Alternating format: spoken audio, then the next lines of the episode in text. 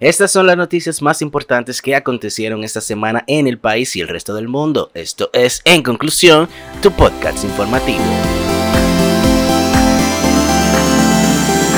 Esta semana, el presidente Luis Abinader le declaró la guerra al ácido del diablo, creó el sistema de comunicación gubernamental con lo que se busca concentrar todas las dependencias de comunicación del Estado en una sola institución para simplificar y eficientizar la comunicación institucional. Menos mal, el director de la CAS, Felipe Suberby, negó que tenga intención de aumentar las tarifas del servicio de agua potable que brinda a la población, como circuló en algunos medios de comunicación esta semana. ¡Qué juidero! Armó el diputado Luis Enrique cuando sometió esta semana un proyecto de ley con el que se busca sea obligatorio presentar un documento de identidad para entrar a cabañas y moteles como forma de prevenir cosas ilegales en esos lugares. Atención pueblo. La Suprema Corte de Justicia prohibió el cobro de propinas por consumo fuera del establecimiento ya que muchos comercios tienden a colocarla en la factura de manera arbitraria. Misterio resuelto. Finalmente la Dirección de Impuestos Internos reveló que el chofer del famoso Porsche amarillo que se volvió viral tras el intento de atropellar a varios agentes de la DGC se llama Joan Luis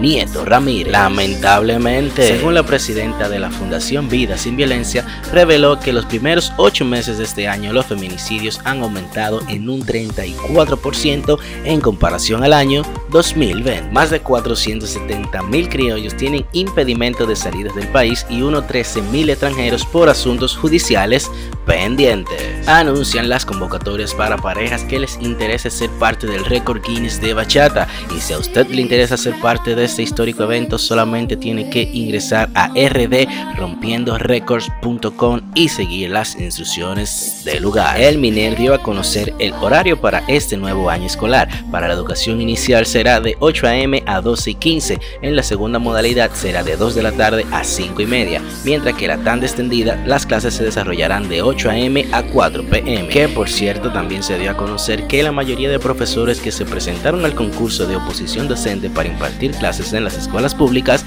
no lograron superar la prueba. Internacionalmente hablando, cuento que la aprobación del presidente de los Estados Unidos, John Biden, cayó a un 34% tras la decisión de sacar las tropas estadounidenses de Afganistán. Mercedes-Benz presentó un carro capaz de ser manejado con la mente. Haití da inicio al juicio de los acusados de asesinar a su presidente el pasado mes de julio. Ya tú sabes. Israel contempla aplicar una cuarta dosis de la vacuna contra el COVID-19. Finalmente, la gente vaga ya pasa más tiempo en TikTok que en YouTube.